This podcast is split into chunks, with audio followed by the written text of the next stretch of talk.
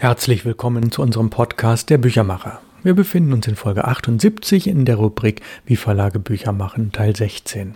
Ich habe Ihnen versprochen, wir setzen unsere Reihe fort mit dem Einblick in die Buchreihe Perlen der Literatur. Erleben Sie live mit, wie die neue Buchreihe im Input Verlag entsteht. Ein innovatives Unterfangen, für das es kaum Vorbilder gibt.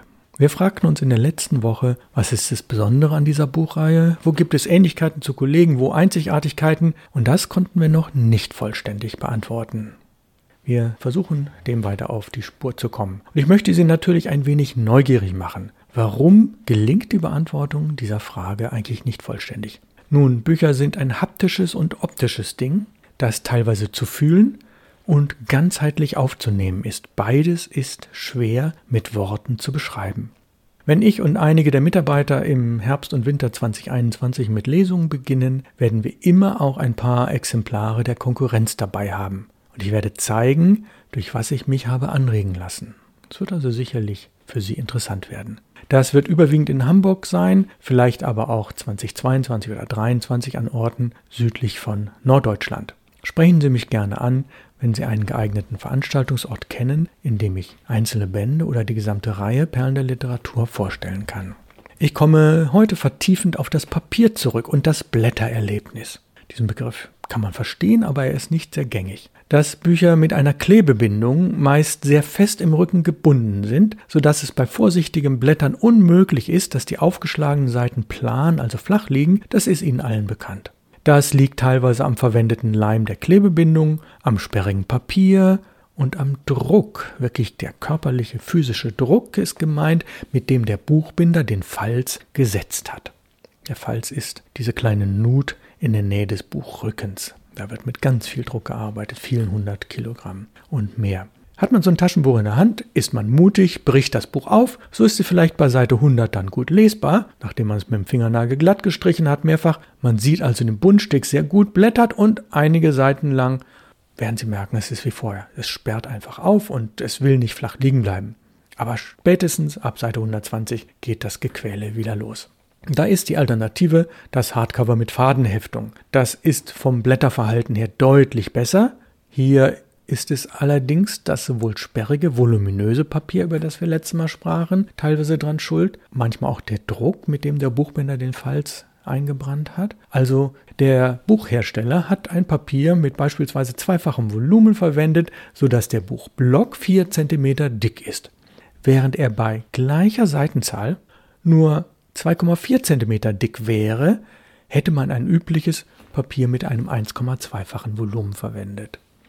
Das gelbliche Papier legen Sie zehn aufgeschlagene Bücher unter Ihre Leselampe und entscheiden Sie selbst, wie ein beispielsweise strahlend weißes oder ein bläuliches oder ein leicht graues Papier sein darf, damit die Schrift auf ihm ideal zu lesen wäre.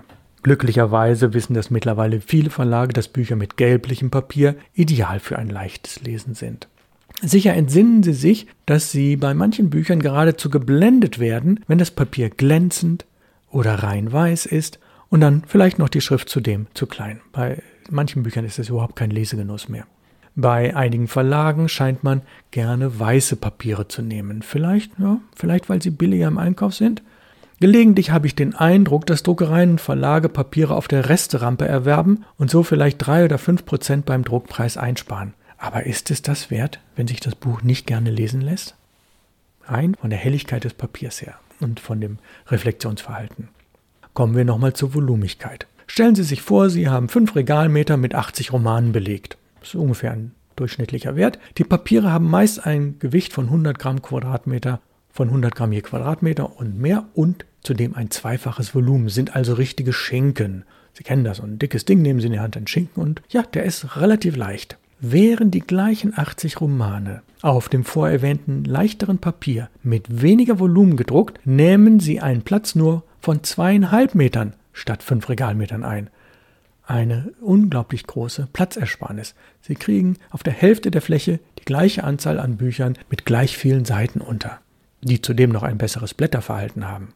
Das ist mit einer der Gründe, dass meine Papierwahl für Perlen der Literatur so ausfiel, wie ich es in der letzten Folge beschrieben habe. Die Bände sind leicht, sie sind schlank, sie sind handlich und nehmen wenig Platz im Regal, der Leser ein. Das Leseerlebnis ist schön, das Blättern fällt leicht und die gleichen 400 Seiten passen auf etwas mehr als die Hälfte der üblicherweise beanspruchten Rückenbreite. Ach ja, dass Bücher nach intensivem Lesen schräg sind, weiß ein jeder. Mit geschicktem Druck und einem gegenläufigen Biegen kann man das fast komplett rückgängig machen. Der nächste Leser dieses Bandes wird sich freuen. Denn das Blättererlebnis ist sehr schön bei der Fadenheftung. Nun wissen Sie auch, warum in allen Bibliotheken der Welt nur sehr ungern Taschenbücher oder Paperbacks eingekauft werden, sondern fast nur Hardcover. Sie wollen gelesen werden und sehen selbst nach dem fünften Verleihen noch recht gut aus. Anders die Taschenbücher.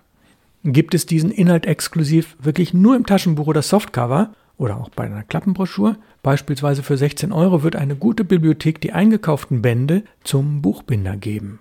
Der schneidet sie auf, zerstört sie also, versieht sie mit einem bibliotheksgerechten Einband.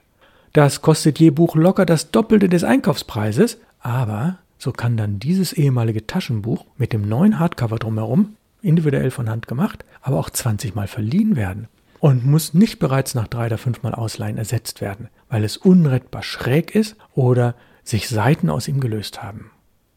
Ja, Sie merken, dass ich Fan des Hardcovers bin. Zwar ist das Hardcover teurer in der Herstellung und im Kauf, aber auch haltbarer. Und es vermittelt, wenn die weiteren Faktoren wie Typografie und Papier stimmen, zusammen mit der Fadenheftung den optimalen Lesegenuss. Und genau den möchte ich erreichen. Ja, für heute genug zur Herstellung. Wir kommen natürlich in der nächsten Folge wieder darauf zurück. Wenden wir uns nun der Lesung des Textes von Walter Benjamin zu. Das Buch heißt Einbahnstraße und über Walter Benjamin haben wir in der letzten Woche ein wenig über sein Leben und sein Schreiben erfahren. Heute steigen wir in die Einbahnstraße, so heißt dieses Buch von 1928 ein. Nochmal zur Seite 5 des Originalbuches, dort heißt es, diese Straße heißt Asialatze-Straße nach der, die sie als Ingenieur im Autor durchbrochen hat. Das ist eine wunderbare Formulierung, da kann man wirklich dreimal nachlesen und sagt, ah, jetzt habe ich es verstanden erste kleine Kapitel heißt Tankstelle. Vielleicht zu den Überschriften. Die Überschriften scheinen manchmal sehr, sehr willkürlich zu sein. Man könnte denken, ah, das hat er an diesem Ort geschrieben oder in dieser Situation. Das ist wohl auch teilweise so, aber die Texte beziehen sich häufig auch auf die Überschrift, nur da kommt man manchmal erst nach mehrfachem Nachdenken dran. Tankstelle. Die Konstruktion des Lebens liegt im Augenblick weit mehr in der Gewalt von Fakten als von Überzeugungen. Und zwar von solchen Fakten, wie sie zur Grundlage von Überzeugungen fast nie, noch und nirgend geworden sind. Unter diesen Umständen kann wahre literarische Aktivität nicht beanspruchen, in literarischem Rahmen sich abzuspielen. Vielmehr ist das der übliche Ausdruck ihrer Unfruchtbarkeit. Die bedeutende literarische Wirksamkeit kann nur in strengem Wechsel von Tun und Schreiben zustande kommen. Sie muss die unscheinbaren Formen, die ihrem Einfluss in tätigen Gemeinschaften besser entsprechen als die anspruchsvolle universale Geste des Buches, in Flugblättern, Broschüren, Zeitschriftenartikeln und Plakaten ausbilden. Nur diese prompte Sprache zeigt sich dem Augenblick wirkend gewachsen. Meinungen sind für den Riesenapparat des gesellschaftlichen Lebens, was Öl für Maschinen. Man stellt sich nicht vor eine Turbine und übergießt sie mit Maschinenöl. Man spritzt ein wenig davon in verborgene Nieten und Fugen, die man kennen muss. Und Sie merken schon, Walter Benjamin schreibt sehr kompakt und sehr pointiert. Und das ist das Schöne am Podcast. Sie können natürlich immer mal wieder auch ein bisschen zurückspringen und das zum zweiten Mal hören. Nächste kleine Kapitel heißt Frühstücksstube. Eine Volksüberlieferung warnt, Träume am nächsten Morgen nüchtern zu erzählen. Der Erwachte verbleibt in diesem Zustand in der Tat noch im Bannkreis des Traumes. Die Waschung nämlich ruft nur die Oberfläche des Leibes und seine sichtbaren motorischen Funktionen ins Licht hinein, wogegen in den tieferen Schichten auch während der morgendlichen Reinigung die graue Traumdämmerung verharrt, ja in der Einsamkeit der ersten Wachenstunde sich fortsetzt. Wer die Berührung mit dem Tage, sei es aus Menschenfurcht, sei es um innerer Sammlung willen, scheut, der will nicht essen und verschmäht das Frühstück. Derart vermeidet er den Bruch zwischen Nacht und Tagwelt. Eine Behutsamkeit, die nur durch die Verbrennung des Traums in konzentrierter Morgenarbeit, wenn nicht im Gebet sich rechtfertigt, anders aber zu einer Vermengung der Lebensrhythmen führt. In dieser Verfassung ist der Bericht über Träume verhängnisvoll, weil der Mensch zur Hälfte der Traumwelt noch verschworen, in seinen Worten sie verrät und ihre Rache gegenwärtigen muss. Neuzeitlicher gesprochen, er verrät sich selbst. Dem Schutz der träumenden Naivität ist er entwachsen und gibt, indem er seine Traumgesichte ohne Überlegenheit berührt, sich preis. Denn nur vom anderen Ufer, von dem hellen Tag aus, darf Traum aus überlegener Erinnerung angesprochen werden. Dieses Jenseits vom Traum ist nur in einer Reinigung erreichbar, die dem Waschen analog, jedoch gänzlich von ihm verschieden ist. Sie geht durch den Magen. Der Nüchterne spricht vom Traum, als spräche er aus dem Schlaf. Ja, das muss man sich nochmal ein bisschen vergegenwärtigen, was er dort über das morgendliche Ritual schreibt, über die ersten ein, anderthalb Stunden, und er sagt, verzichten Sie aufs Frühstück. 1928. Das nächste Kapitel von Walter Benjamins Einbahnstraße heißt Nummer 113 und es gibt ein paar Unterkapitel. Nummer 113. Die Stunden, welche die Gestalt enthalten, sind in dem Hause des Traumes abgelaufen. Erste Unterkapitel Souterrain. Wir haben längst das Ritual vergessen, unter dem das Haus unseres Lebens aufgeführt wurde. Wenn es aber gestürmt werden soll und die feindlichen Bomben schon einschlagen, welch ausgemergelte, verschrobene Altertümer legen sie da in den Fundamenten nicht bloß? Was ward nicht alles unter Zauberformeln eingesenkt und aufgeopfert, welch schauerliches Raritätenkabinett da unten, wo dem Alltäglichsten die tiefsten Schächte vorbehalten sind. In einer Nacht der Verzweiflung sah ich im Traum mich mit dem ersten Kameraden meiner Schulzeit, den ich schon seit Jahrzehnten nicht mehr kenne und je in dieser Frist auch kaum erinnerte, Freundschaft und Brüderschaft stürmisch erneuern. Im Erwachen aber wurde mir klar, was die Verzweiflung wie ein Sprengschuss an den Tag gelegt, war der Kadaver dieses Menschen, der da eingemauert war und machen sollte. Wer hier einmal wohnt, der soll in nichts ihm gleichen. Nächstes kleines Unterkapitel Vestibül. Besuch im Goethehaus. Ich kann mich nicht entsinnen, Zimmer im Traume gesehen zu haben. Es war eine Flucht getünchter Korridore wie in einer Schule. Zwei ältere englische Besucherinnen und ein Kustos sind die Traumstatisten. Der Kustos fordert uns zur Eintragung ins Fremdenbuch auf, das am äußersten Ende eines Ganges auf einem Fensterpult geöffnet lag. Wie ich hinzutrete, finde ich beim Blättern meinen eigenen Namen schon mit großer, ungefüger Kinderschrift verzeichnet. Das war also das Goethehaus. Nächste kleine Kapitel Speisesaal. In einem Traum sah ich mich in Goethes Arbeitszimmer. Es hatte keine Ähnlichkeit mit dem zu Weimar. Vor allem war es sehr klein und hatte nur ein Fenster. An die ihm gegenüberliegende Wand stieß der Schreibtisch mit seiner Schmalseite. Davor saß schreibend der Dichter im höchsten Alter. Ich hielt mich seitwärts, als er sich unterbrach und eine kleine Vase, ein antikes Gefäß, mir zum Geschenk gab. Ich drehte es in den Händen. Eine ungeheure Hitze herrschte im Zimmer. Goethe erhob sich und trat mit mir in den Nebenraum wo eine lange Tafel für meine Verwandtschaft gedeckt war. Sie schien aber für weit mehr Personen berechnet, als diese zählte. Es war wohl für die Ahnen mitgedeckt. Am rechten Ende nehme ich neben Goethe Platz. Als das Mal vorüber war, erhob er sich mühsam und mit einer Gebärde erbat ich Verlaub, ihn zu stützen. Als ich seinen Ellenbogen berührte, begann ich vor Ergriffenheit zu weinen.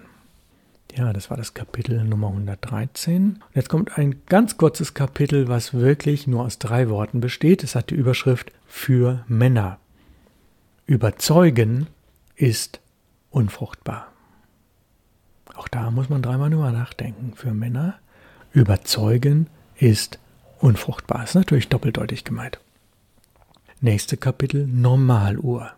Den Großen wiegen die vollendeten Werke leichter als jene Fragmente, an denen die Arbeit sich durch ihr Leben zieht. Denn nur der Schwächere, Der Zerstreutere hat seine unvergleichliche Freude am Abschließen und fühlt damit seinem Leben sich wieder geschenkt. Dem Genius fällt jedwede Zäsur, fallen die schweren Schicksalsschläge wie der sanfte Schlaf in den Fleiß seiner Werkstatt selber. Und deren Bandkreise zieht er im Fragment Genie ist Fleiß. Das nächste Kapitel ist wieder auch ein relativ kleines. Kehre zurück, alles vergeben. Wie einer, der am Reck die Riesenwelle schlägt, so schlägt man selber als Junge das Glücksrad, aus dem dann früher oder später das große losfällt. Denn einzig, was wir schon mit 15 wussten oder übten, macht eines Tages unsere Attraktiva aus. Und darum lässt sich eines nie wieder gut machen, versäumt zu haben, seinen Eltern fortzulaufen. Aus 48 Stunden Preisgegebenheit in diesen Jahren schießt wie in einer Lauge der Kristall des Lebensglücks zusammen. Ja, das, das war für heute der erste richtige Textausschnitt aus Walter Benjamins Einbahnstraße. Ich hoffe, Sie konnten den Dingen folgen. Die Sprache ist teilweise ein ganz wenig altertümlich, aber die Gedanken dahinter sind natürlich hochmodern. Und ich finde es faszinierend, in Walter Benjamins Einbahnstraße zu lesen. Kurze Geschichte, wie ich auf Walter Benjamin gekommen bin. Ich habe vor etwa anderthalb Jahren ein Buch gelesen, Warum wir Bücher lieben, aus dem Edelverlag von Friedel Bott. Und dort wurden bekannte Persönlichkeiten, Schauspieler, Schriftsteller, Politiker befragt, was denn ihre Lieblingsbücher sind. Und diese Empfehlung zu Walter Benjamins Einbahnstraße kam von einem sehr berühmten Verleger, von Michael Krüger aus dem Hansa Verlag, der sagt, das Buch lese ich seit Jahrzehnten, es liegt immer auf meinem Nachttisch, ich schaue immer wieder rein. Es ist mein Lieblingsbuch. Soweit also heute zu Walter Benjamin. Nächste Woche setzen wir das Thema fort, wie diese Buchreihe Perlen der Literatur entsteht. Das Erscheinen der ersten Bände, wie Sie wissen, ist für den September 2021 geplant. Auf unserer Website www.input-verlag.de oder perlenderliteratur.de erfahren Sie genaueres. Nächste Woche folgt dann die Folge 79 unseres Podcasts Der Büchermacher und die Rubrik Wie Verlage Bücher machen, Teil 17. Ich bedanke mich für heute fürs Zuhören und wünsche Ihnen einen schönen weiteren Tag. Ich grüße Sie herzlich aus Hamburg, Ralf Plenz.